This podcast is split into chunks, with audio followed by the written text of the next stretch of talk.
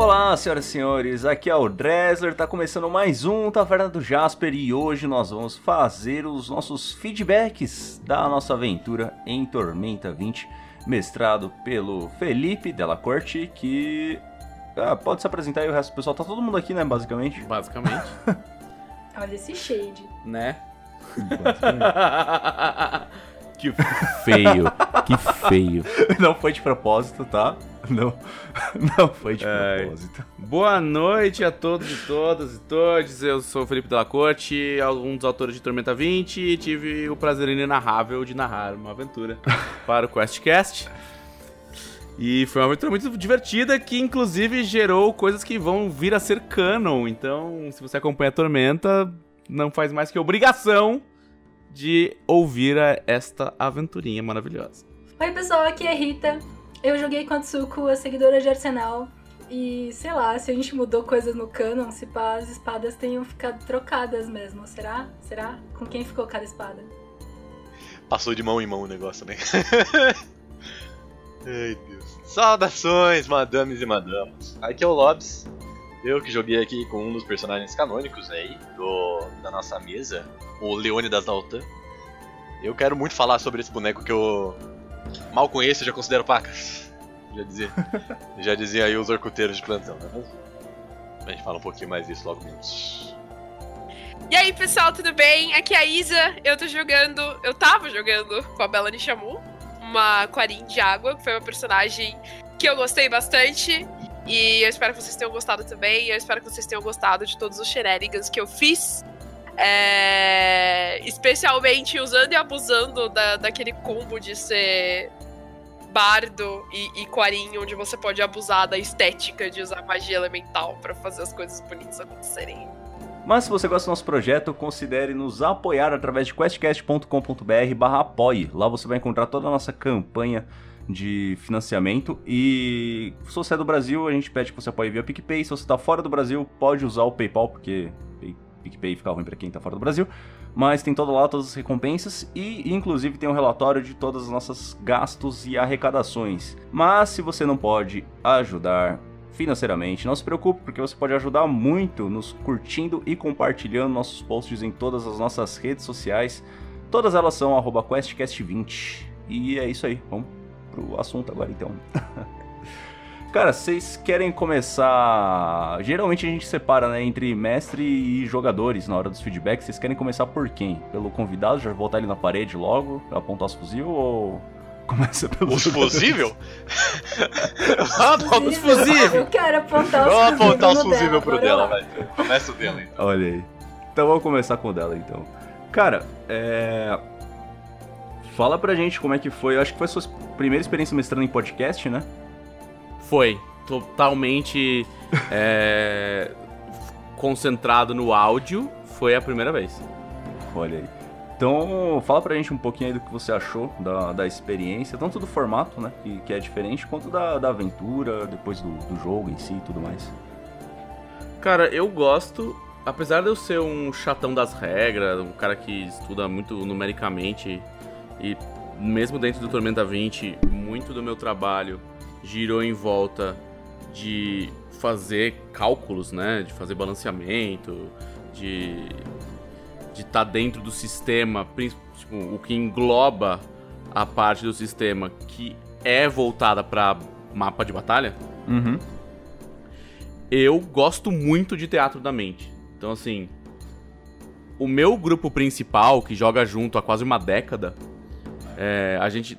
Isso, porque assim, eu, eu tenho um grupo que joga junto comigo desde o colégio e eu tenho 33 anos. Olha aí. Então, assim, tem três pessoas que jogam comigo desde que a gente tinha 12. Tá? Então, assim, eu tinha, eu tinha 12, eles também tinham 12, que eles eram da minha turma, e meu irmão que tinha 10. Então, eu Caraca. tenho um grupo de 11 anos, né? Uhum. E esse grupo sempre preferiu jogar assim, sempre preferiu sentar na mesa, com a coquinha gelada, as fichas na frente, os dadinhos, tipo, nada de mapa, de mini, de... a gente nem, nunca nem teve isso, assim, sabe? Então, eu me senti até meio nostálgico de não depender de nenhuma plataforma, nem audiovisual e nem física, porque eu tenho jogado muito no Roll20, principalmente por causa da pandemia. Tipo, muito.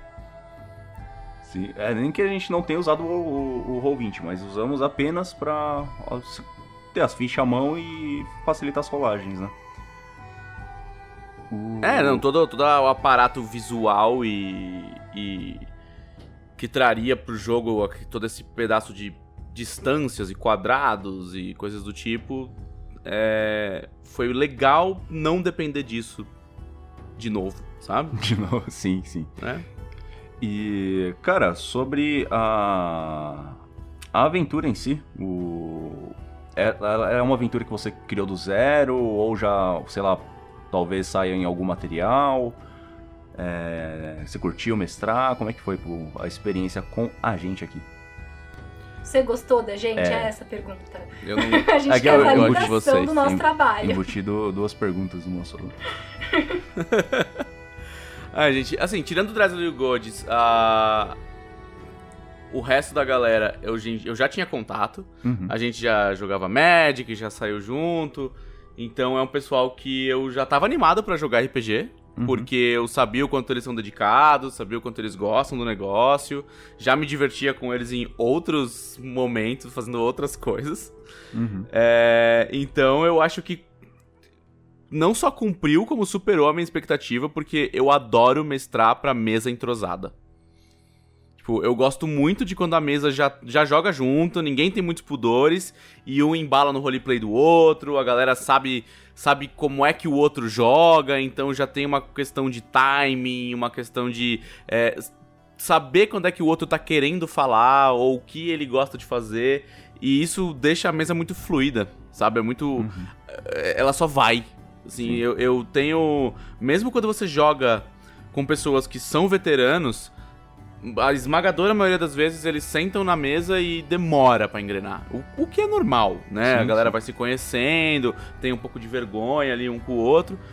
E então demora pra engrenar. E eu fico muito feliz de mestrar pra pessoas que um embarca no roleplay do outro. Assim, para mim isso é o, o ápice da minha mesa. Tipo, quando eu estou mestrando uma mesa ou jogando uma mesa, o que eu mais gosto é ver os jogadores costurando o roleplay um do outro. E isso vocês fazem de forma magnífica. Ah, que maneiro. O... E cara, eu, isso daí que você falou de entrosamento e tudo mais, tem um- ponto que eu acho que a maior parte das vezes eu jogo. É muito difícil hoje em dia eu jogar RPG fora do, do podcast, né? Ah, mas a maior parte das vezes eu gosto mais de jogar gravando porque a galera respeita mais a hora de falar um do outro, velho. Pô, isso aí é verdade, Nossa. mano. Nem me. Muito real. É muito real. Inclusive, é, até sobre isso, só pra puxar um gancho aqui, pra não deixar a peteca cair. Uma amiga nossa que tá Uhum. mestrando pra mim e pra Isa, alguns, alguns aqui até conhecem, imagino que muitos ouvintes também vão conhecer, que é a Clarice, né, moça que Uhum. trabalha no Nebula, tá mestrando pra gente, ela teve que fazer. Teve não, né? Ela achou uma solução muito interessante de, às vezes, conseguir separar a party em grupinhos, assim, sabe? Evita muito que as pessoas em. Principalmente em call, né? Que não tá se vendo, não vê a deixa física de uma pessoa parar de falar pra outra pessoa falar. Conseguir todo mundo participar junto, assim. E não é que a party ficou separada É. pra sempre. As pessoas continuam juntas, é só que às vezes as pessoas têm, se, se dividem em pequenos grupinhos. Pô, chuchu. É, são, são, são cenas com pessoas diferentes, assim, mas também tem tipo oito pessoas jogando, se eu não me engano. É, então é nossa, muito é. mais complicado. Oito pessoas jogando por cal é, é, é muito receita pra desastre, assim, e a gente tá fazendo funcionar de uma forma bem legal. Porra. Mas assim, é, é. Não, tá fluindo muito bem essa mesa. Tipo, depois tem que dar um abração na Clarice por tá fazendo funcionar.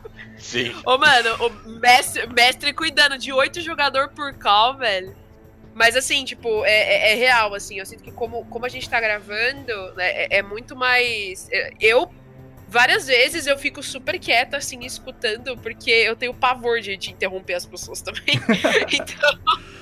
Aí eu fico lá, eu fico quieta, e, e aí, geralmente, em mesas presenciais, eu, eu não calo a boca, assim. Então, é, é, é- é muito legal ver o contraste, né? Tipo, e foi uma coisa que eu sinto que a gente melhorou bastante, assim, como o Questcast também, desde o começo. É, eu senti que nessa, que nem o dela falou, tipo, foi, foi muito mais cimas, assim, a gente respeitar o espaço do outro falar. Eu achei isso muito legal. Eu achei que todo mundo coordenou bem também. Uhum. E. Bom, o. Cara, a mesa como um todo, então, é a, a história correspondeu ao que você tava. A, como que você tava achando que ia, ia prosseguir e tudo mais? Ah, nunca é, né? Mas é porque vocês jogam certo. Porque o, o RPG, ele é o mestre tentando desafiar os jogadores, os jogadores tentando frustrar o mestre, né? Aham. E. então, assim, eu, eu não queria ter controle total da coisa, Aham. mas é, o bom de jogar com gente veterana é que elas entendem o que você está tentando mostrar. Mas é, essa é uma, é uma história completamente inédita, ela não tem gancho em lugar nenhum, inclusive ela traz. Pra não dizer que ela não tem gancho, ela se apoia num gancho histórico, né? Que é a independência de Portsmouth Uhum. a guerra de- a pré-guerra de independência de Portsmouth. Mas é uma mesa que eu que faz parte de uma sequência de histórias que eu tô escrevendo.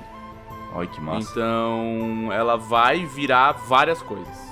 né? Até o final do ano, ela vai virar muitas coisas. Ela vai fazer parte de um dela no dela verso ali, dentro de Tormenta 20.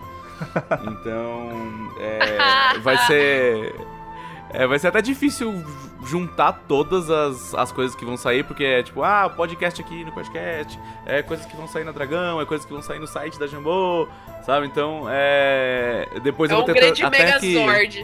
É, eu vou ter que costurar uma coisa na outra, sabe? Ah, se você quiser ver essa parte é aqui, se você quiser ver aquela parte é ali. Mas é um projeto que o, o pessoal da Jambô apoiou fazer desse jeito, porque é, a Jambô tá acostumada a entregar coisas em, em formatinhos, né? Então, tipo, ah, a stream é só, acontece só na stream. A, o ADB é na DB. O romance é dentro do romance. Entendeu? Então, assim, é, não tinha nada que fosse uma história, mega história multimídia, meio é, animatrix, assim, sabe? Uhum. E eu queria muito fazer um negócio desse. Que E massa. aparentemente é, vai dar certo porque já começou bem certo. Show, show. E. Bom, tem al- algo que você queira falar aí por livre e espontânea pressão? Pode xingar, viu, cara? Não, não Olha- medo, não. Uma das coisas que me deixou bem feliz nessa mesa é ver como o Tormenta 20 funciona bem na mão de gente que sabe jogar RPG.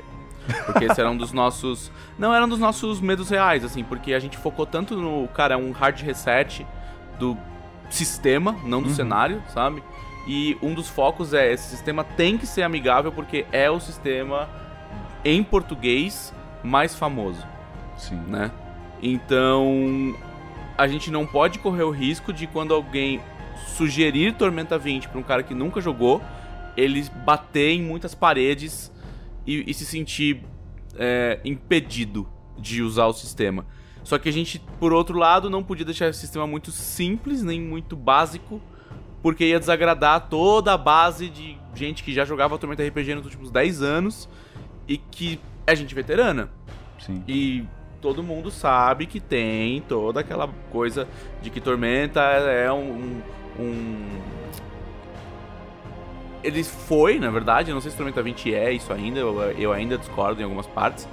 Mas o Tormenta RPG, ele era um sistema de power play que a galera gostava Uhum. de fazer combos exagerados e de ter espaço pra realizar coisas absurdamente heróicas que tem sim uma pegadinha dentro do shonen, né? Dentro do, do anime, porque é uma das influências, não é a principal, é muito menos a única, mas é uma das influências sim, porque a cultura brasileira é muito ligada ao anime. É, A gente é um dos países que mais consome cultura japonesa, principalmente animação, fora do Japão, né? Uhum. E não é inegável, assim, pô, o Kasaro, que é um dos, dos criadores, ele é um dos pouquíssimos mangakas reconhecidos pelo governo japonês, sabe? Que não é japonês. Sim, sim. Então não tem como fugir disso. E foi muito bom ver gente que sabia o que tava fazendo pegar o sistema e falar assim: não, dá pra fazer muita coisa aqui, sabe? Dá pra misturar coisas, fazer. é, fazer ligações inteligentes dentro do sistema que vão funcionar do jeito que você planejou. Porque pra mim isso é uma das grandes amostras que o sistema está sólido, é o, o jogador olha uma coisa e ele fala, tá, se eu combinar isso com isso nessa situação, vai acontecer tal coisa, então eu preciso fazer isso. E na hora que ele faz, acontece, Show. sabe? Então isso me deixa bem feliz de ter visto personagens diversos, principalmente ter dois personagens da mesma classe no, me, na, no mesma party e eles terem funções e maneiras de jogar completamente diferentes. Sim, Nossa, assim, isso foi muito louco. sim, o, e Sim, eu achei isso bem legal também. E, cara, eu não. Tormenta, a última vez que eu tinha consumido algo relacionado era da época que eu jogava 3DT muitos, muitos, muitos, muitos anos atrás. Então os jogos Tormenta mesmo eu não tinha jogado ainda. E esse daí foi o primeiro. E, cara, eu gostei pra caralho do, do, do sistema. Toda a parte de, de customização das classes e tudo mais, igual você falou que teve dois bardos na, na party, funções e mecânicas completamente diferentes. Eu achei muito orgânico, sabe? Ele não é. um- Ele te permite uma customização num nível. num nível bem legal, mas não a ponto de, sei lá, de ficar uma complicação cheia de coisas extremamente específicas que nem GURPS, tá ligado? Sim, é, é para ser isso mesmo, porque não é pra ser difícil você fazer o que você quer fazer. Não é, não é, não é pro sistema te punir porque você não conhece o sistema, sabe? Bom, o. Jogadores, então agora? Vamos lá, vamos lá. É, eu tenho uma coisa pra engatar bem nesse assunto, porque eu tenho descoberto, através desses anos jogando aqui no Quest, que eu não sou muito fã de Spellcaster, sabe? Eu não sou um, um jogador que gosta de fazer as magiazinhas. Uhum. Então eu fiz a Tsuko bem pura porrada. E aí eu achava que eu tinha menos coisa pra fazer, no geral, sabe? Tipo, ah, eu vou bater. Ah, tá bom. Isso não foi tão divertido, sabe? Eu acho que eu teria me divertido mais se eu tivesse um pouco mais de flair, um pouco mais de. sei lá, purpurina ao meu redor. Mas ao mesmo tempo eu gostei tanto do backstory que eu inven- inventei pra Tsuko que eu gostei, eu gostei do boneco, sabe? Ficou apaixonado. É, meu boneco é mó legal, sabe? Mas no meio de um- uma jornada de três pessoas buscando espadas lendárias e eu ficando, ah, eu quero que esse cara aí vire um deus. Parecia que eu tava. Sei lá, eu, eu gostei da minha personagem, eu gostei muito da- dela. Mas eu senti que ser um personagem simplesmente porradeiro parece menos do que os personagens spellcasters no sistema. Não sei, passou essa impressão. Você acha que você poderia ter buildado ele de um modo diferente? Ou algo assim? Eu acho que se eu tivesse feito alguma coisa de spellcasting, ele teria ficado um personagem que ia ornar melhor com a party. Hum. Mas ao mesmo tempo não era o que eu queria fazer. É, porque, tipo, até acho que puxando um pouquinho o seu gancho. O meu personagem também, ele era bastante porradeiro, né? Tipo, ele não... É, eu fiz ele pensando em como critar o mais fácil e o mais poderosamente possível. assim. Tipo, esse foi o meu pensamento quando eu tava bonecando meu boneco. Ah lá, É, ah lá. é, é, ah lá. é isso mesmo. Não Ah gostou, pega eu. Bora, que porra é essa? Então, eu pensei na minha personagem, tipo, tá, quais skills eu teria considerando a backstory que eu inventei? Hum, E aí ficou um personagem um pouco Entendi. básico, por conta justamente da história que eu entendi, inventei. entendi. Faz sentido. É, faz sentido. Eu acho que são modos diferentes de pensar no, no building, né? No final das contas. Tipo, pensando na mecânica antes do personagem, eu acho. No final das contas. Tipo. Não sei, não sei se. É, o que eu quero dizer é que eu não sei se isso vem muito do sistema ou se isso vem muito da. de- veio do seu modo de interpretar o seu personagem. mesmo, sabe? Até na hora de fazer a ficha você tava interpretando o seu personagem. No final das contas, né? Sim. É, então. E aí eu acho que se eu tivesse combado mais, eu teria combinado um pouco melhor com os filhos Talvez, talvez. Talvez foi que a gente tava muito com Se pá, medo. é esse, é, se, se pá, é, se pá é esse o problema. Vocês deviam ter combado menos, é isso. Quem estão errados são vocês. e Ah, entendi. É, cara, a, a- a- O resto Ah. da mesa. A culpa é sua, você joga em quem você quiser. Não, não, tô brincando, tô brincando. Tô brincando. Eu acho que no final das contas é um mérito pro dela, porque mesmo assim o meu personagem não fica. Tipo. Eu não tava combando, mas ainda assim eu tava dando um dano legal nos, nos Sim. inimigos. E Sabe? tava tancando pra caralho, né? É, É, então, eu tava com mais vida que todo mundo e eu não combei, eu de fato não fiz isso. E ficou um personagem legal e forte. Então, sei lá. Eu, eu me diverti muito nessa, nessa mesa. É isso. muito que justo. Que bom. É, eu, eu- a gente tem recebido feedbacks bem distintos do guerreiro. E isso tem deixado a gente até feliz, porque todas as encarnações de SRD do D20, né? Você tem aí Vamos pegar terceira, terceira edição, quarta edição, quinta edição de D&D, Pathfinder, é... a- dá até pra extrapolar pra Starfinder ou de Dragon. É, O guerreiro, ele bate. Sim. É o famoso cara e o É. ataco, né?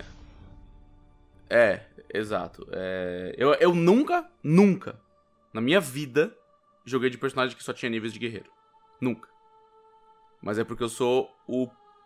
O oposto, assim, da Você é o Rita. Spellcaster. Eu Tudo bem. amo shenanigans, tá ligado? Assim, quando eu vou jogar de melee, eu jogo de paladino. Na esmagadora maioria dos sistemas. E. Mas eu- a gente tem recebido alguns feedbacks de guerreiro que é do tipo assim. O guerreiro de tormenta tá o guerreiro mais legal que eu joguei na SRD. Que legal. Na, na, na, na OGL, na verdade, né? É. Porque.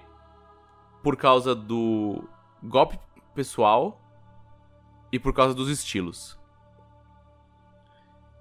Eu. Eu convido todo mundo que tá vendo, ouvindo esse podcast a assistir o Pedroca jogando com o Douglas, o Domil. Que foi o guerreiro Goblin que ele fez em Lágrimas da Dragão Rainha. Que é a mesa oficial também, tá no canal do Formação Fireball. Uhum. É, Foi também um collab como esse que a gente fez aqui, né? E ele conseguiu montar um guerreiro que era um samurai, mas não era.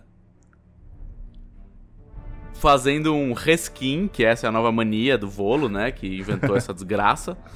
Fazendo. Fazendo um reskin das habilidades de guerreiro. E o golpe pessoal e o durão e o, o golpe especial tal foi um jeito que a gente encontrou do guerreiro controlar o que ele quer fazer. Então, se ele quiser gastar os PM dele pra se proteger, ele consegue. Se ele quiser gastar os PM dele pra acertar as pessoas mais fácil, ele consegue. Se ele consegue, se ele quiser fazer mais dano com os PM, ele consegue também. Então, assim, em vez de você ficar amontoando coisas que fazem uma única coisa específica, você tem a flexibilidade de gastar o teu recurso pra fazer o que você mais precisa dentro daquele momento. Que massa. Você consegue É. alternar entre um personagem mais tanque, um DPS.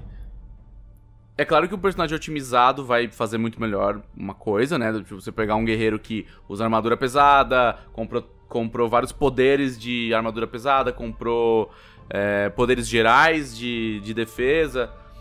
É, Ah, tem umas paradas absurdas, tipo uns caras que conseguem fazer uns guerreiros com um CA35, assim, sabe? Deus do céu. É.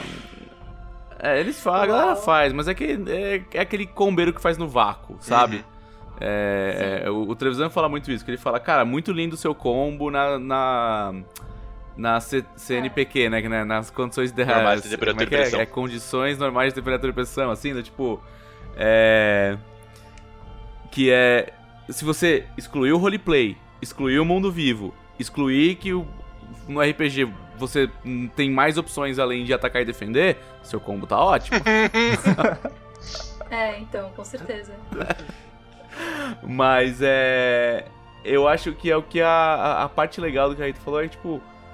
Pô, eu fiz um guerreiro, ele não me decepcionou, me senti pra trás, né? Porque eu acho que mais meio isso, assim, me senti pra trás no que eu podia fazer. Mas ainda assim não era. conseguiu não ser genérico. Sim, sim. É, bem isso. Mas.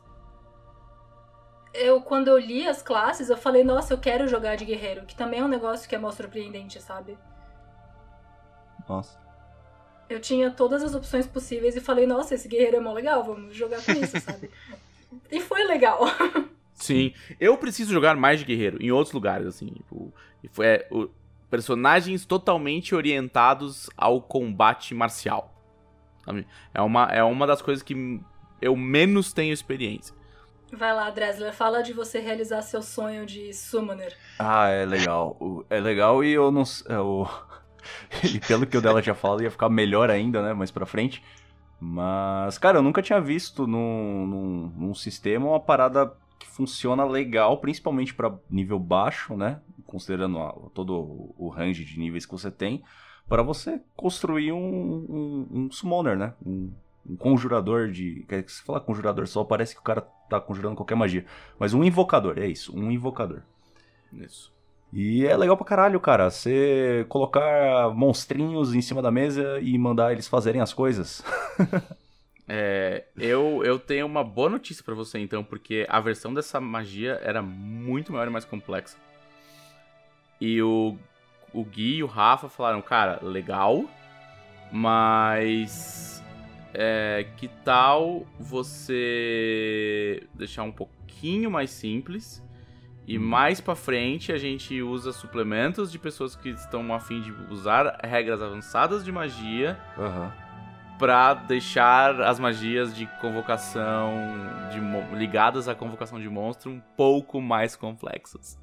Nossa, ia ficar muito Então assim, legal. se você já gostou de como está, você não perde por esperar as outras coisas que a gente vai, outras camadas açucaradas que a gente pretende colocar em cima desse E- maravilhoso bolo que é invocar monstro.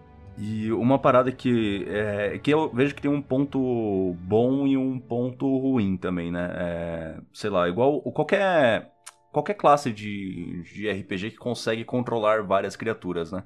Eu, é, a única coisa que senti um pouco falta foi de poder colocar mais criaturas mais fracas, tipo, colocar uma ordem inteira, só que ao mesmo tempo eu entendo que se eu fizer isso, eu vou monopolizar a mesa e vai ficar um saco pra quem tá jogando comigo.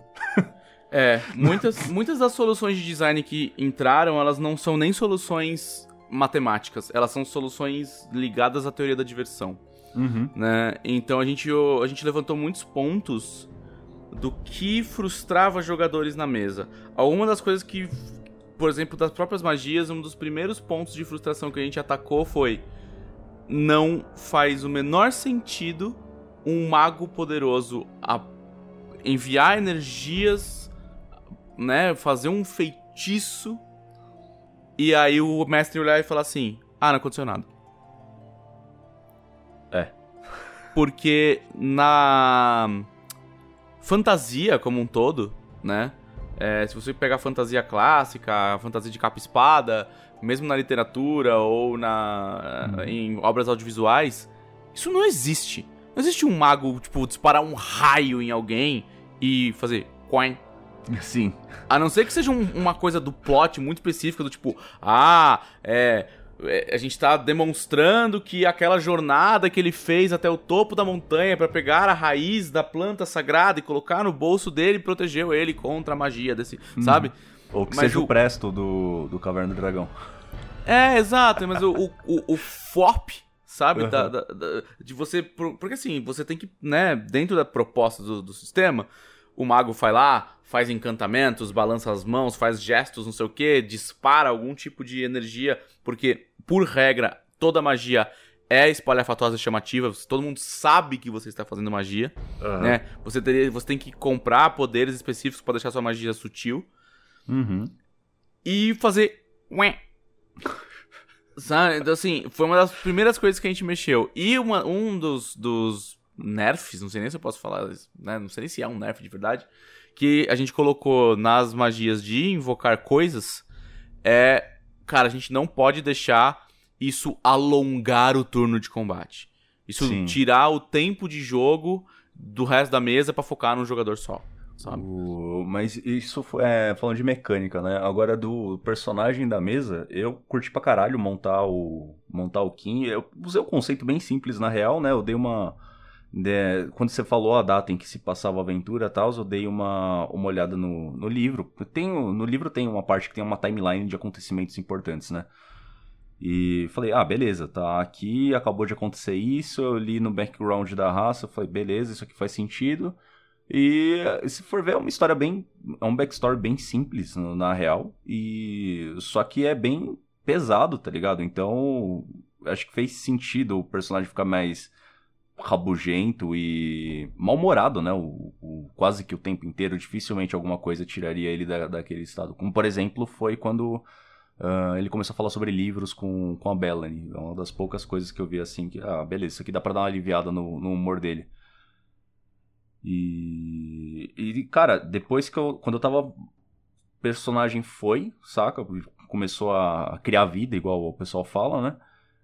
E na hora que chegou naquele momento ali, no mais perto do final, onde fim, teve o seu final no, do, do personagem, cara, eu pensei.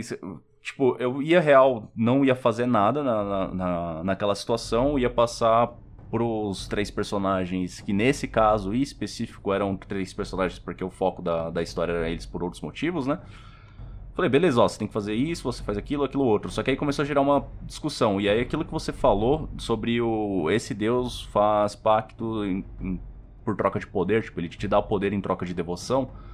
Aí a galera tava discutindo, não entrava num acordo, eu pensei, puta, se ele receber, se ele realmente tipo visse a oportunidade de agarrar um poder mais forte que possibilitaria ele de fazer qual é o objetivo dele no final das contas, que era o que? Era conseguir poder, recursos o suficiente para conseguir salvar o que pudesse da sua cultura, afinal ela estava sendo.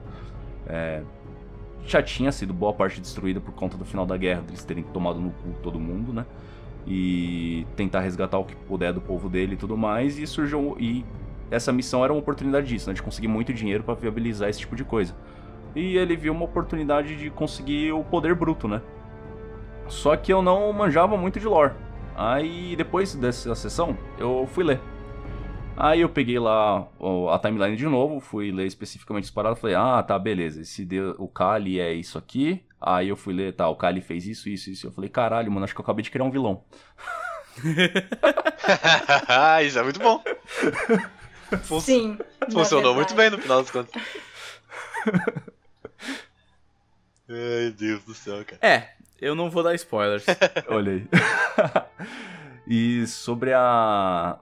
A Agatha, cara, eu não costumo jogar de personagem porradeiro, apesar de que no QuestCast eu vim. Eu comecei, recentemente eu joguei com alguns personagens de porrada, né? Teve o Dobrum, que foi bárbaro e tudo mais.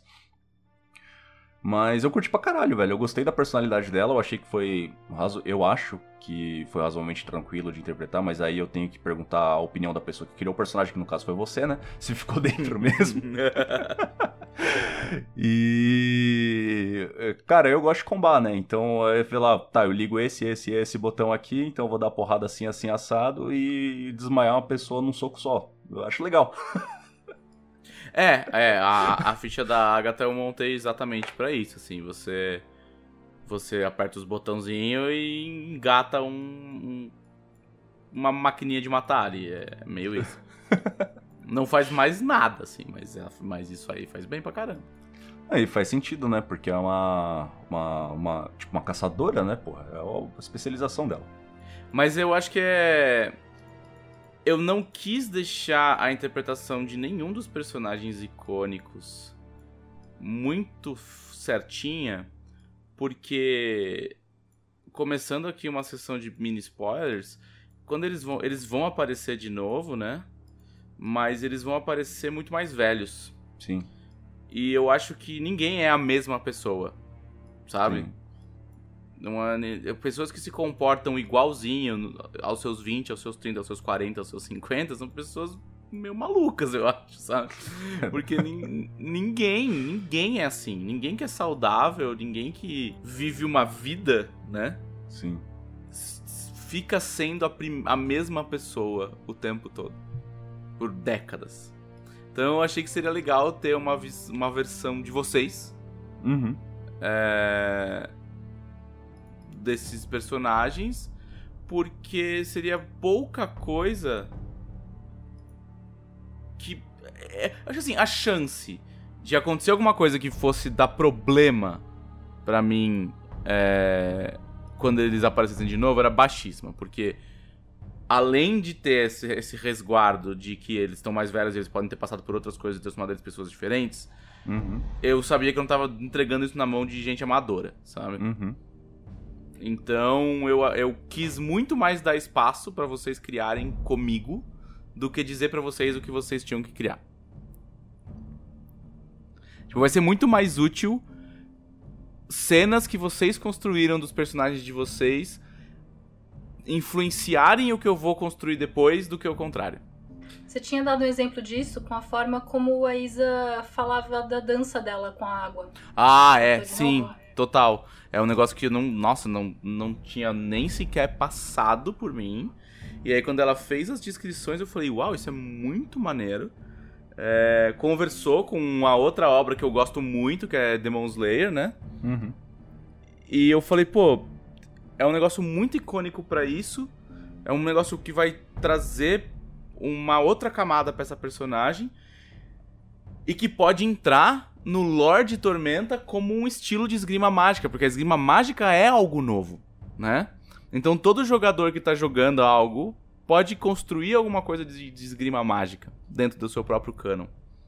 E se a gente apresentar modalidades diversas da esgrima mágica em lugares que são construções canônicas, isso enriquece o cenário. Uhum. Ah, nossa, quando quando eu montei é, a Bellany, né? Montei é, assim, a gente tinha conversado e tal, né? O dela passou pra gente o, o- os personagens que a gente podia escolher que já estavam no cânone. E primeiro que cara, o meu amor de Tormenta desde, cara, a, a- o primeiro a, a primeira aventura que eu joguei de Tormenta, eu fui uma Quarim. E eu não vou esquecer nunca. né? eu acho que, historicamente, eu só joguei Tormenta de Quarim até hoje. Eu não quebrei esse strike ainda. então, assim, Qu- Quarim são facilmente uma das minhas raças favoritas em todos os RPGs ever. Assim, tipo, todos os RPGs. Eu paro, as pessoas falam, vamos jogar Tormenta? Eu já falo, beleza, eu vou ser Quarim de que classe? Essa é a minha pergunta, geralmente. E aí, tipo, quando dela falou que uma das personagens é, disponíveis, caso a gente quisesse interpretar um- um- um- uns NPCs canônicos e tudo mais, era uma Quarim Barda, eu olhei e falei. "Ma- Mas, foi a primeira coisa que eu pensei foi, caralho, eu vou poder me mexer de acordo com o meu elemento, porque eu vou ser, tipo, eu sou bardo, eu sou congelador e eu sou um, um bicho elemental e, e aí, mano, sabe quando você já começa a maquinar a estética do personagem, assim, na cabeça? Tipo, desde a primeira vez que eu olhei pra ela, eu falei, nossa, quando eu for andar e fazer uma coisa foda, eu vou virar um redemoinho de água, sabe? Eu- então, foi um negócio que surgiu, tipo, tão naturalmente. E aí depois, quando a, a gente foi bonecando, né, com o personagem, quando eu fui montando, escolhendo os poderes de bardo da, da Bellany, e aí eu fui, a gente vai pegando esgrima mágica, a gente vai pegando golpe elemental, vai, vai indo tudo. E aí, tipo, você começa a perceber os combinhos também. Eu, eu também, eu também fui, fui, fui combeirinha aí, porque a gente já tinha conversado que é, a Bellany ia ter esse estilo, né, mais de esgrima mágica, porque era, era o estilo da, da boneca desde o início. E aí eu só fui, eu, e eu fui pensando e eu já fui maquinando o boneco também, tipo, já pegando, tipo, nossa, nossa, mas isso aqui combina exatamente com o que eu quero fazer, tipo, mecânica e esteticamente. Tipo, cara, a- a- acho que assim, a coisa que mais me deixou animada, assim, com a Bellany, a coisa que mais que eu amei interpretar a personagem foi o aesthetic. Foi, foi completamente assim, tipo, porque eu tentei pegar os poderes de bardo pra combar com o que a gente tava querendo fazer, que era esgrima mágica. E aí eu montei uma. Eu, eu- fui montando e, e pensando na mecânica, e pensando no momento da batalha, e pensando na estética, tipo, nossa, dá pra eu fazer isso aqui. E aí eu vou fazer isso aqui com esse visual. Puta que pariu. E eu, eu já ficava olhando assim, tipo, nossa. E sabe quando você, você vai fazer, tipo, um quadrinho na mente? que Você vai pensando, nossa, vai ficar tão. ia ser tão bonito se fosse, tipo, um, um- um, filme, assim, você vai passando na cabeça, tipo, ah, eu vou, vou virar, vou bater no cara depois de ter dançado e vai estar tudo molhado. Não sei. Mano, foi, foi tipo, fantástico. Acho que essa foi a, a, a melhor parte do, do, o- da esgrima mágica pra mim, do, do estilo que a gente foi criando, que eu fui pensando pra Bellany, foi, tipo, esse lance de, cara, é a mecânica e, e, e tem, muito, tem muita estética envolvida também, sabe? Tipo, o, o, o, que eu consegui combar, as, as coisas que eu consegui fazer em combate com ela, é, tanto de performance quanto é, é, técnicos, foram, tipo, muito satisfatórios pra mim. Tipo, de longe, assim. Desculpa, eu interrompi pra caramba. Eu nem sei quem tava falando do, do, Não, do mas personagem. Eu ia, se você não falasse nada, eu ia tentar te puxar pra falar alguma coisa, porque já que tá- entrou no assunto do seu personagem, você não tinha falado ainda, né? É, eu puxei o assunto do personagem justamente pra Isa falar. Ah, entendi. então eu acertei, olha Olha só. lá. Olha lá. No final, o gancho fez super sentido. Tá bom. Cara, uma das coisas que eu queria comentar é sobre é, mecânica e a classe e tudo mais, tipo. Cara, eu nunca consegui fazer tanta coisa jogando de bardo. Não, tipo, de verdade, assim. É, é, eu já joguei de, de bardo em, em vários sistemas diferentes que permitem você ser bardo ou algo parecido com bardo. É, é uma das minhas classes mais picadas, assim. Eu, eu, eu sou muito spellslinger.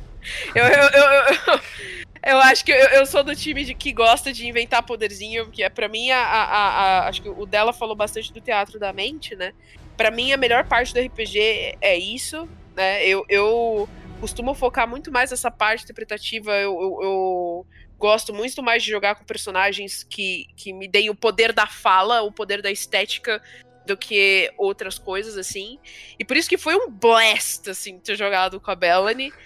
Porque a- muitas vezes, quando eu picava Bardo pra jogar, é, picava, né? Eu escolhi ele.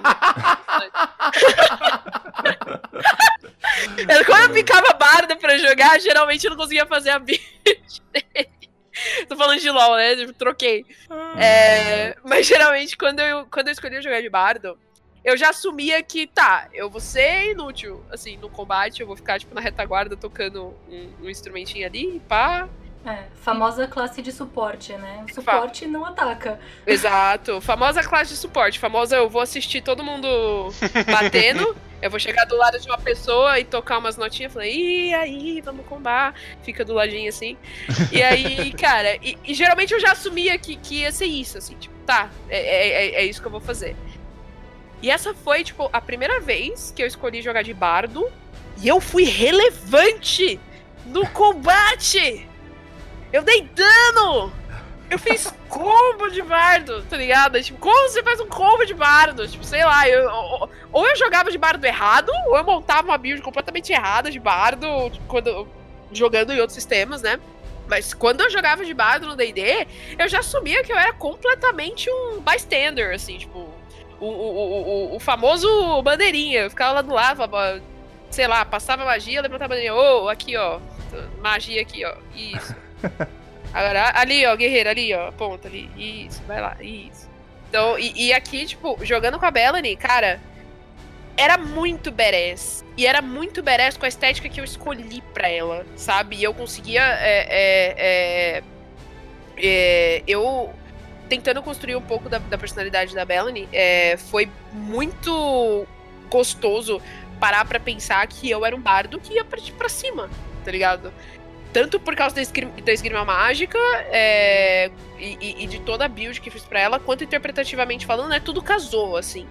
E por mais que eu dançava e dava buff pra todo mundo, eu dava buff pra mim. E eu ainda tinha todo o resto da minha build que falava: você pode ir lá bater. Por favor, vá lá bater.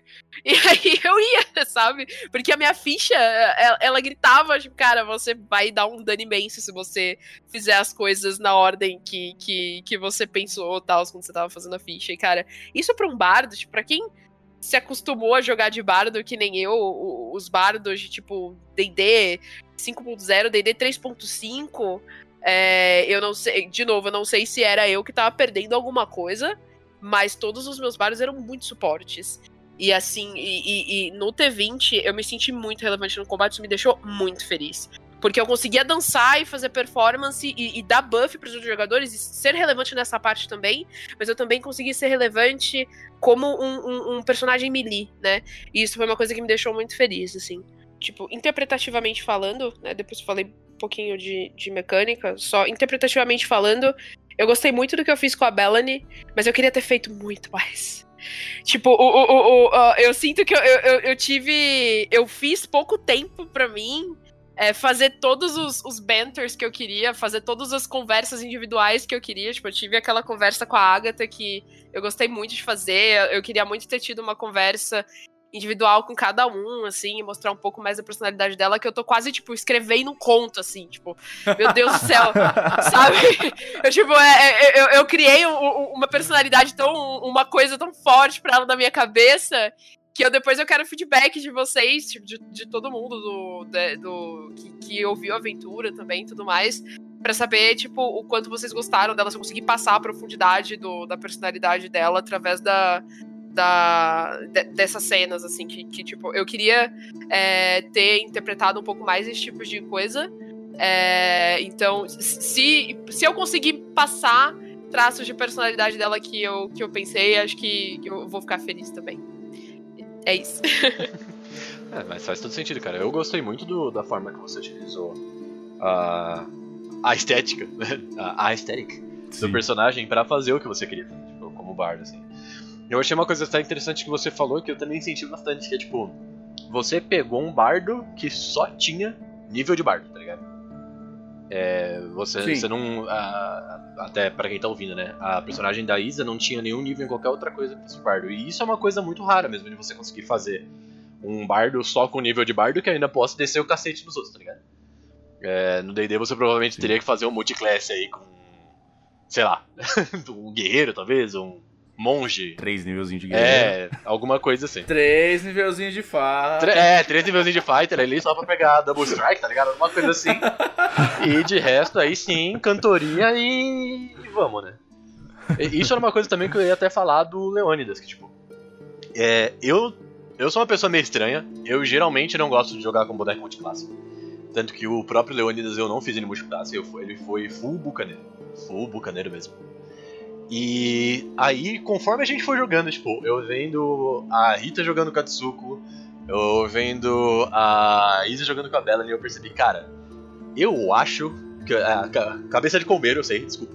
Mas, mas, tipo, na minha cabeça eu tava muito tipo, eu acho que se eu tivesse pego esse bucaneiro, diminuído um pouco as coisas de evasão dele, sei lá, ficado um pouquinho mais frágil, mas pegado um nívelzinho de guerreiro ali que dava mais um hit, ou pegado um nívelzinho de bardo que deixava eu acertar mais fácil eu talvez teria dado uns críticos maiores, assim. E quando os meus críticos aconteceram, foram críticos gigantes, assim, tá ligado?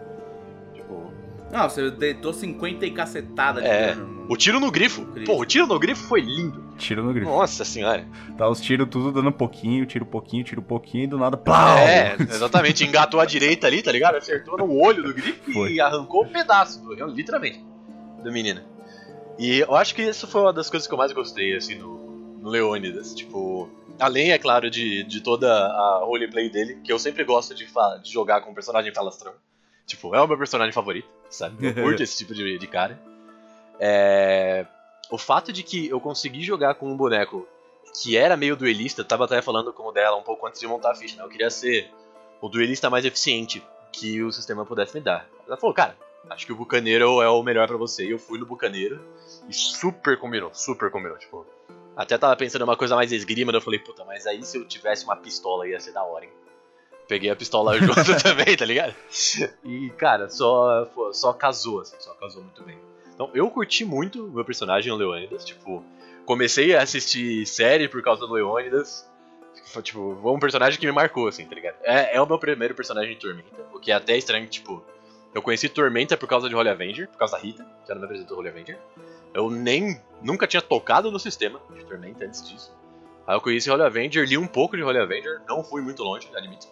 Na, principalmente naquela época que estava um momento muito conturbado da minha vida.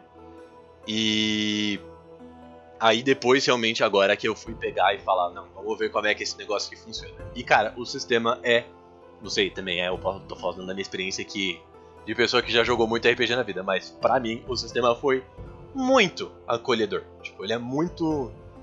Sim, tipo, eu cheguei com uma ideia. Eu falei, cara, eu quero ser um duelista. O que, que eu posso fazer aqui? Vou... Comecei a procurar, falei, esse não, esse não, esse aqui é da hora. Comecei a correr, tipo. Sei lá, pra mim começar Tormenta foi muito fácil, tá ligado? E eu acho que isso é um Sim. grande valor no livro, porque é muito diferente de você começar um Starfinder, por exemplo, que o livro, só, só o livro em si já dá pra matar uma pessoa se você acertar alguém. Né? O negócio tem 70 kg de livro. Ou um exemplo que a gente já jogou no Quest. Nossa, sim! Pode crer. É, Reino de Ferro é o extremo oposto disso, né? Você tem que conhecer de onde ele veio, do sistema onde ele nasceu, E se você quiser fazer alguma coisa que não use miniatura, porque Reino de Ferro é muito baseado em miniatura, você tem que trabalhar É. em cima do sistema pra ele funcionar, senão ele nem funciona direito. Vocês puderam ver aqui a gente jogando. É, o, o sistema de batalha do Reino de Ferro, ele é mais pra um wargame do que pra um RPG, né? Uhum. É, ele é super sobre usar régua, né? Pra você conseguir chegar até o Sim. inimigo. Treina. Treina, é. É, Treina. é. é um negócio que, tipo, vai muito além do que um RPG deve se fazer pra ser inclusivo. E tá tudo bem, eu acho que tem título pra isso, tem gente que gosta desse tipo de coisa e tem público super especializado que vai adorar o Reino do Ferro. Mas pra mim, Tormenta, a parte que me, me fez apaixonar por ele foi essa parte de, cara, eu se eu quiser chegar amanhã no Tormenta e falar, puta, eu quero fazer um mago que só trabalhe com vento. Eu consigo, sem nunca ter aberto Tormenta na minha vida, entrar, dar uma olhada nas classes, dar uma olhada nas raças e fazer um boneco em 40 minutos sair jogando e ficar bom. Não é fazer um boneco e sair jogando e morrer no primeiro Goblin que você pega. É tipo, fazer o negócio funcionar, tá ligado? Então ele é esse negócio de, cara, você entra e você pode se aprofundar muito, mas se você quiser entrar, o raso já te deixa te divertir, tá ligado? Então pra mim é bom demais. A gente falou bastante coisas dos personagens e tudo mais. Da história como um todo, eu achei bem legal, cara. Foi. É. É aquilo que a gente falou quando eu tava, tava te chamando pra, pra gente gravar, né? Aí você falou, ah, uma one shot mais ou menos de duas sessões. Aí eu falei, tá, isso tem, já dá de seis a oito episódios então, porque o tempo do podcast é diferente. É, é isso. É sessão, a gente tá acostumado com 5, 6 horas de jogo, né? Exatamente.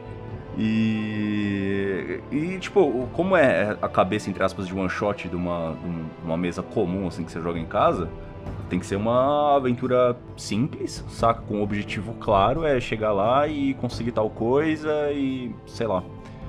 Porém, ficou muito divertido, cara. Foi muito legal. O... Curti pra caralho os NPCs que apareceram. A, a Ananzinha, guia da montanha, puta, achei maravilhoso. Sim. E Eu adorei. Nossa, ela é maravilhosa, cara. Maravilhosa. Sim, e é aquilo que eu falei na minha cabeça, que eu esqueci o nome da personagem agora, mas aquela personagem que é uma bruxa da She-Ra, de- especificamente a versão dela da- Ah, do eu remake do sei. Netflix, que ela tem Eu um sei, óculos bem sei. grandão. Eu não lembro o nome dessa personagem também, da Shira. Vamos usar o a- poder da internet. Eu, eu achei muito legal, porque eu fiquei, eu fiquei imaginando a, a- aquele rosto, tá ligado? Só que com equipamentos de montanhismo. E aí ela ajeitando o óculos assim, com a Madame. Haas. Isso, a Madame Haas. E. E eu achei legal também, tipo, ter mestre diferente no, no, no podcast, né? Ah, daqui, acho que ainda. Acho que talvez só a Rita não mestrou, mas vai mestrar já, literalmente já. É semana que vem a gravação? Falar nisso. Eu acho que sim. Eu acho que sim. Sim, é semana que vem a gravação. Sim. E eu queria. Depois a gente fala. Sim. Os off-topic aí. Ou eu, eu, eu queria falar só que, tipo. Desde o início eu sabia que tudo ia chegar no Kali e eu tava muito feliz. tipo, como boa fã do Panteão de Tormenta since the beginning, assim. Tipo, quando. ah, Ah, tipo, ah, é a montanha do dragão adormecendo. Aham. Aham. Sei que Tô é te entendendo. Não, eu já tava. Eu já. Nossa, eu tava com o Dresler. Tipo, descobre o nome do deus. Ah, faz sentido ser Kali alguma coisa considerando as espadas. Gente! Olha, eu não sou Nossa, mas especialista em linguística, mas algo me diz que o nome dele é Kali alguma coisa. É, então. Cara, eu tava desde a sessão 1, assim, sabe aquele, a- aquele meme que é feito no Paint? Aquele, aquele menininho com os dois punhos cerrados, vesgo, olhando pra cima, assim, "Ei". eu, sou, eu, vou, eu vou achar a foto pra mandar. Eu era, desde a primeira sessão, eu era, eu era aquele meme. Eu meu Deus, o Joel, então, eu quero Underlog, eu quero Underlog. E eu, não- e, eu, e eu tinha que interpretar uma personagem estoica. Eu, não, vamos para a montanha. Dragão do Mercy. Daí, daí tava a Isadora assim, ele encontrou o cara É que veja bem, minha primeira experiência com Tormenta foi eu tendo aula de desenho aos 12 anos de idade e o cara me dando de presente uma revistinha de Holy Avenger pra eu treinar desenho, tendo como comparar, tendo referência. Então eu sou apaixonada por Holy Avenger desde muito nova. E aí quando eu. Eu nem sabia o que era RPG na época, sabe?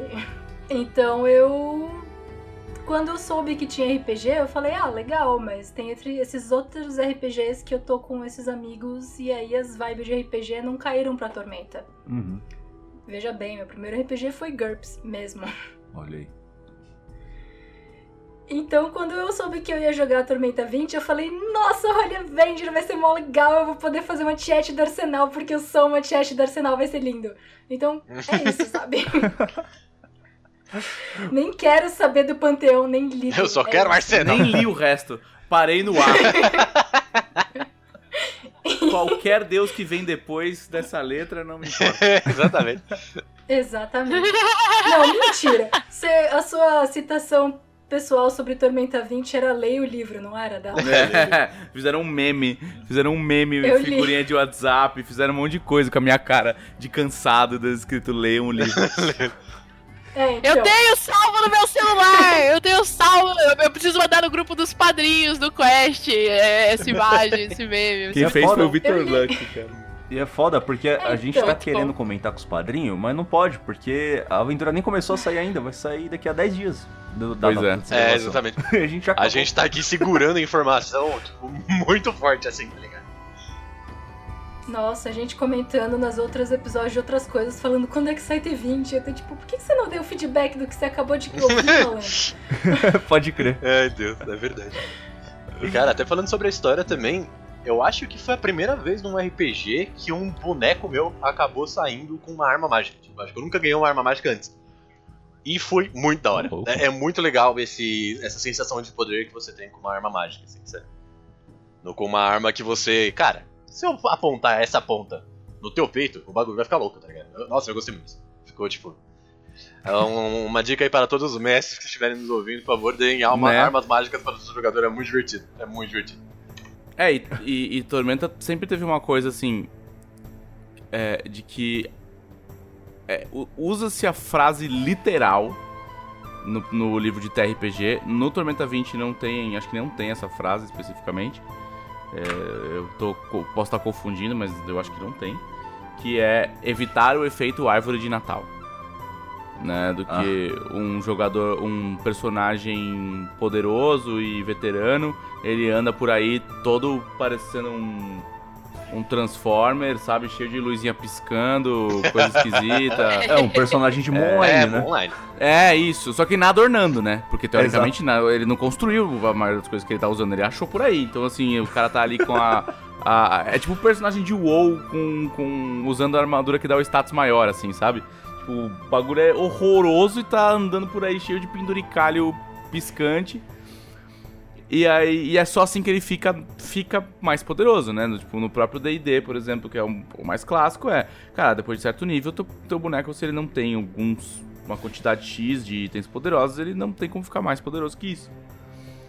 E tem todo um lore por trás disso, né? Que foi o dia do, do, do gigante, tipo, quando foi o- teve o arsenal roubando a maioria dos itens mágicos pra usar como tecnologia pra consertar o robô dele, né? Ah, o, o mecha dele. Você teve a resposta do reinado, que foi usar a tecnologia reversa do, do mecha dele pra construir um mecha igual em um Inla.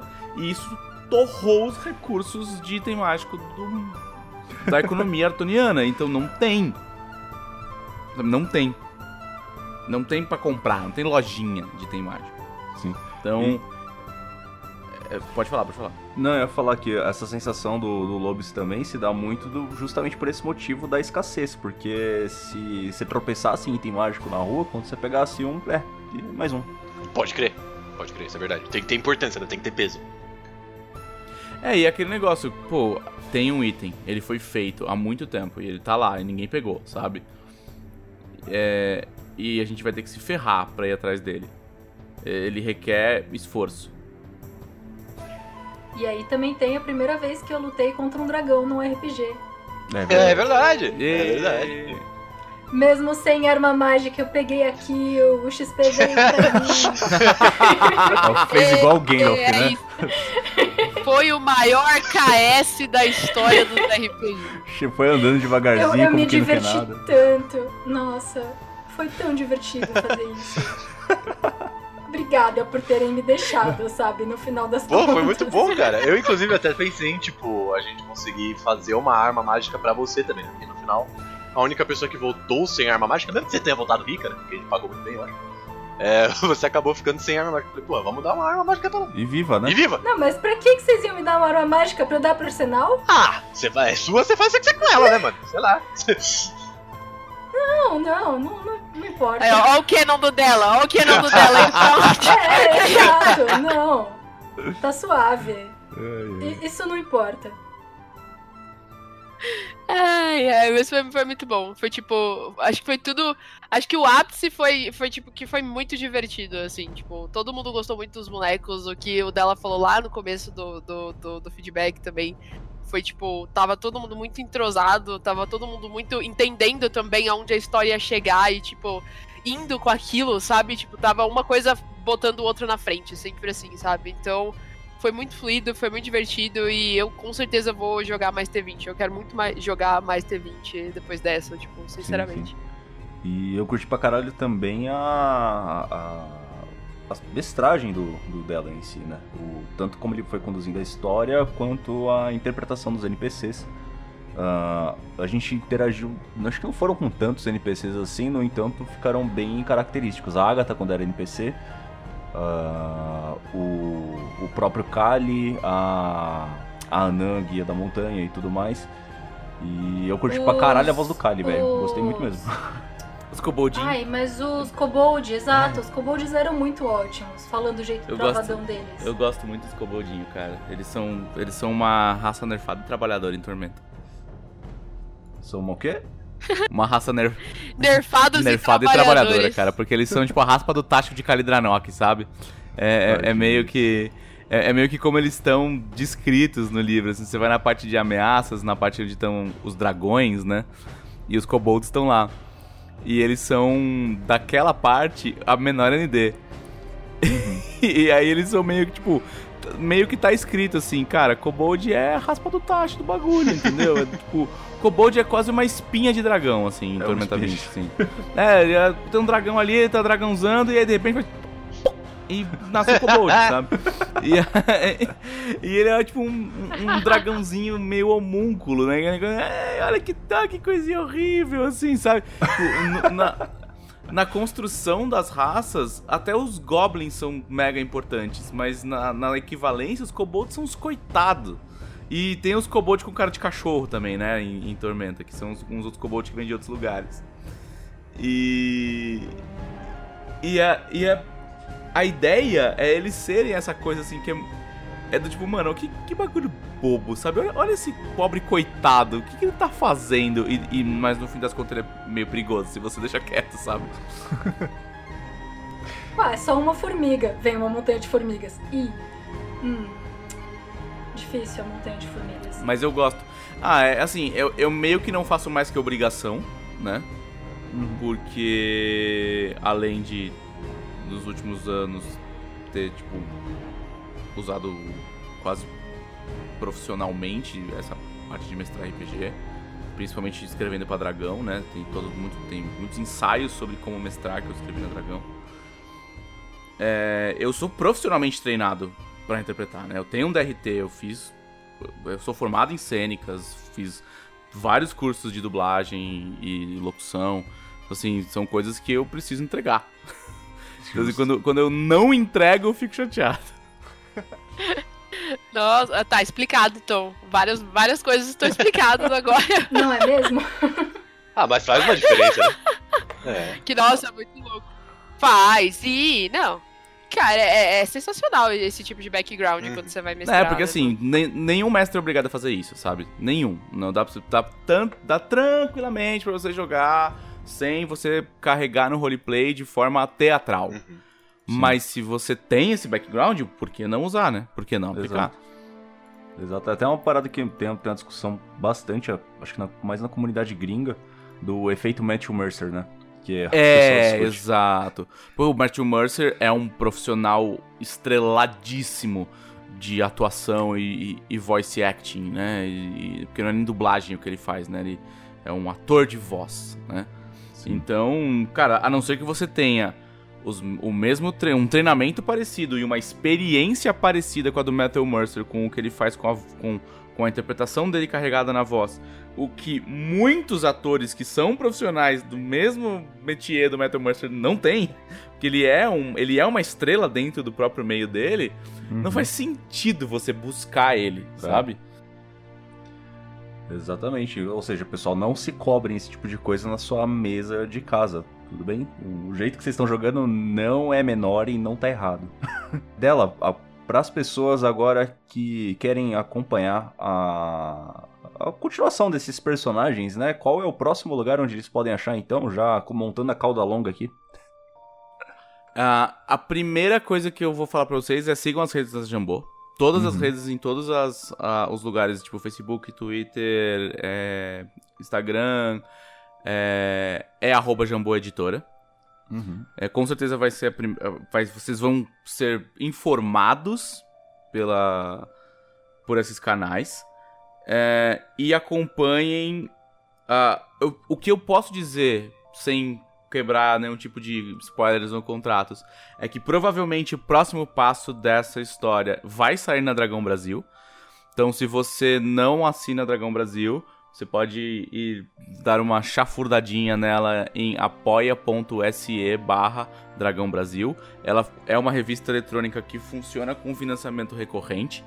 Né? Ela custa. A assinatura mais básica custa R$ reais. Aí você recebe na última quarta-feira do mês uma revista em formato de PDF, toda, toda linkadinha, bonitinha. É, com geralmente mais de 100 páginas de conteúdo voltado para RPG e jogos de mesa e um pouco de cultura pop. Porque é, tem muita gente que não conhece porque não é velho igual eu, né? Uhum. Mas a, a, Dragão Brasil foi a primeira publicação de banca voltada para esse setor. Foi na Dragão Brasil que nasceu Tormenta, né? O Tormenta, Sim. enquanto cenário, foi publicado pela primeira vez na Dragão Brasil 50, como um encadernado especial. Sim. E... Foi, da, foi daí que eu conheci, que eu tinha falado lá atrás. É, então. E. Capinha, a capinha pretinha, cara, foi é show esse encadernado. quem tem, é, quem tem, tem que manter como relíquia, cara. E e a DB voltou faz três, mais de três anos, né? Foi, já passou de três anos que ela voltou a ser publicada depois de um hiato de quase uma década. Uhum. E ela tem saído forte, sabe? Assim, com muitas participações de muitas pessoas que estão ligadas no meio. É, ela tem participação de autores é, focados em falar sobre RPG, não em falar sobre Tormenta. Né? Tem Sim. muitas, muitas Obviamente, a gente usa a DB como plataforma para lançar conteúdo dos RPGs da casa, principalmente Tormenta 20 a partir desse lançamento, né? Mas tem muito espaço para outros sistemas e para coisas que são sobre RPG, né? Então você tem ali artigos sobre como organizar uma mesa, sobre como interpretar um personagem dentro de, um, de uma moralidade dúbia, é, sobre inclusão, sobre interpretação de medos e fobias. É, são a, a, assuntos extremamente diversos que são escritos por pessoas que não são funcionárias da Jambô. Né? São pessoas que produzem conteúdo para RPG, muitas vezes elas têm o próprio canal, a própria plataforma delas e elas vêm como convidadas escrever artigos dentro da revista e todos os artigos são remunerados. 100% dos artigos escritos são remunerados e 100% das artes produzidas para a revista são remuneradas. Porque ela é um produto do, do mercado de RPG, sabe? Ela, ela é totalmente profissional. E depois desse pequeno jabá, é, eu tenho certeza que a, a, o próximo passo vai ser mencionado dentro da DB. Uhum. O, esse programa aqui, ele vai ao ar possivelmente, se eu não me engano, é que eu tô, tô a gente fazer conta agora, mas é final de novembro ou começo de dezembro. Tá, se for final de novembro, começo de dezembro, então eu já posso falar. se você é um, um, uma pessoa que está assistindo as streams de RPG da, do canal da editora Jambô, e você está assistindo a minha mesa, que é a mesa da companhia mercenária Quimera, você precisa acompanhar o contrário. Se você não sabe para onde foram Bela Nishamun, Agatha Rubravo e Leônidas Daltan, É, as suas aventuras estão sendo narradas num futuro distante na mesa de RPG que, que está acontecendo no, no twitch.tv barra Editora. E se você caiu de paraquedas nesse podcast e foi surpreendido por essa história e não conhece o, o Twitch, saiba que você vai ver coisas no futuro. Vai, vai ver coisas que aconteceram quase mais de 30 anos depois dessa aventura que você é, ouviu aqui no QuestCast. Olha aí. Show. E tem mais alguma coisa que vocês todos gostariam de acrescentar? Eu tenho. Então acrescente. Eu gostaria de acrescentar que eu gostei muito da Janaína. Eu achei que o Gods fez um trabalho legal com a Janaína como o último personagem que ele criou aqui trabalhando com a gente. E a Janaína foi um personagem menos agressivo do que ele já fez em qualquer outro Verdade. RPG com a gente. Então, quando a Isa fez um bardo de combate, eu fiquei feliz que eu não precisei fazer eu uma classe de suporte, porque eu vi que tava meio que faltando, porque o Gods fez isso. E eu fiquei, nossa, que legal o Gods vai jogar de suporte, é um negócio diferente. E foi de um jeito que eu achei que Sim, ficou sim. bem legal. É, pra, pra falar sobre a Janaína, é, eu gosto muito como Tormenta abandona um pouco do maniqueísmo que D&D traz com as tendências, né? Uhum. É, tendência é opcional em Tormenta, ela não é usada em nenhum momento dentro da mecânica de sistema. E como o foco em Tormenta são os deuses, inclusive os deuses menores, né? Quem gosta de literatura de Tormenta já esbarrou aí em muitas e muitas vezes. em- são, são quatro livros que trabalham esse conceito de deuses menores dentro de Tormenta.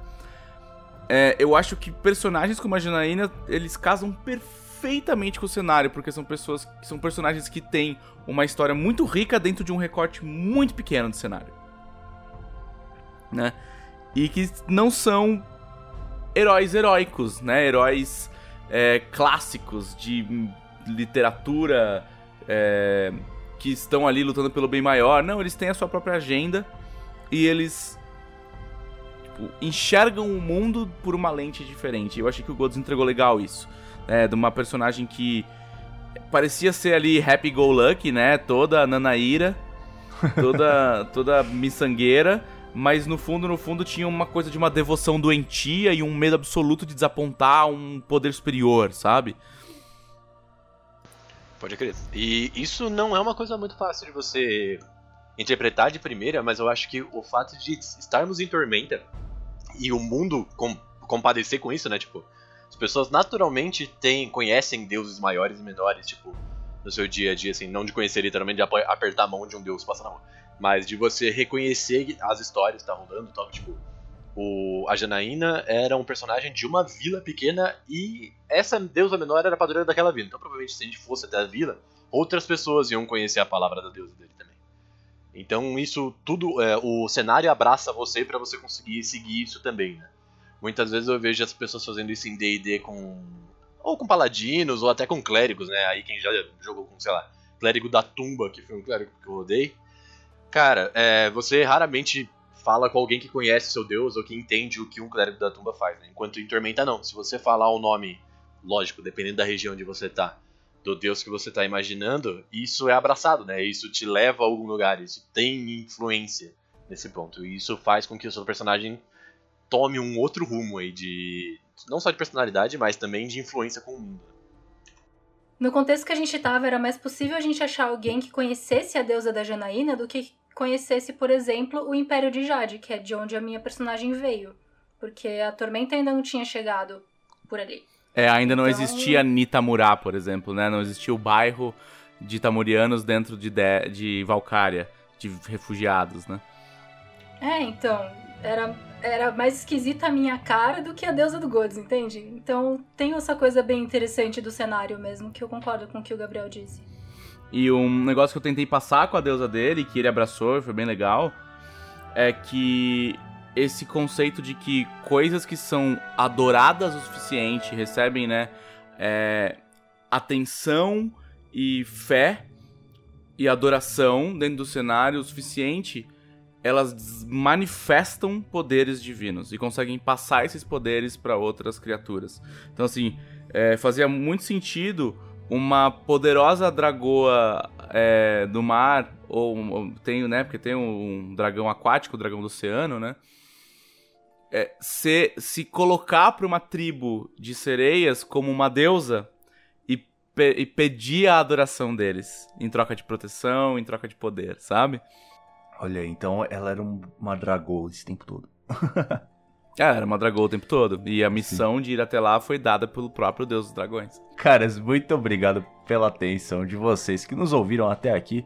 Espero, espero que todos tenham curtido essa aventura e principalmente não esqueçam de deixar os seus feedbacks aqui nos comentários do site, porque a gente lê e responde a maioria e até quando a galera não tá vendo, eu tiro o print e mando no nosso grupo fechado lá. pra ter certeza que a galera viu. É, Dela, muito obrigado por ter participado, ter mestrado pra gente essa aventura. Foi muito maneiro, acho que a gente já deixou isso claro aqui. E é isso aí. Quando quiser voltar, é... avisa e é nóis. gente, eu que agradeço. É um maravilhoso jogar com pessoas que levam o nosso hobby para outro nível, sabe? Que, que tem essa dedicação que vocês têm com o, o que, um jogo que não é fácil, sabe? Não é, não é simples, ele exige que você dê o seu tempo, né, pra, pra ele acontecer, mas tem gente que dá um passo a mais. E eu, eu fico sempre feliz de co-criar em RPG com pessoas que têm essa proposta. Então, na verdade, fico, eu, eu, eu, fico aguardando o convite de vocês para eu jogar Tormenta 20, porque até hoje eu, eu, joguei Tormenta 20 uma única vez e foi em Skyfall, tá? Sim. Na, no vi. canal do Pedroca. Não foi nem dentro de Arton. Então, assim, eu, quem, quem está ouvindo isso e, e todo o, o, além do Cast Quest, me chamem para jogar RPG, me chamem para jogar o sistema. Eu quero ver outras pessoas mestrando o sistema. Eu vi, eu achei maravilhoso você reclamando do, do poder do, dos lobos lá. Pedro, Pedro, Pedro, olha quantos lobos tem isso aí. Pedro, o que você tá fazendo? você vai com isso, rapaz. Pelo amor de Deus. Aí o Pedro, cara, quem criou os bichos foi você, não foi?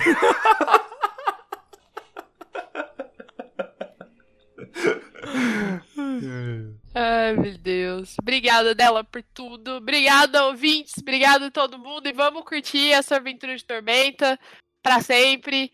Continue reouvindo, mandem comentários aqui, mandem. É, mandem tudo, manda tudo pra gente, menos nudes. É, é importante, é importante essa, essa... Importante o, o, asterisco. Mas a gente quer ouvir muito o, os feedbacks de vocês sobre tudo, então arrasa aqui embaixo nos comentários, fala o que, que vocês acharam. Se despeçam do Gods também, que essa foi a última aventura dele, ele vai estar sempre com a gente nos nossos coraçõezinhos, nos outros episódios que a gente. Parece que ele morreu, é, então. Calma aí. Ele não morreu, gente. Nossa, memórias é. póstumas de Gones, assim, que horror.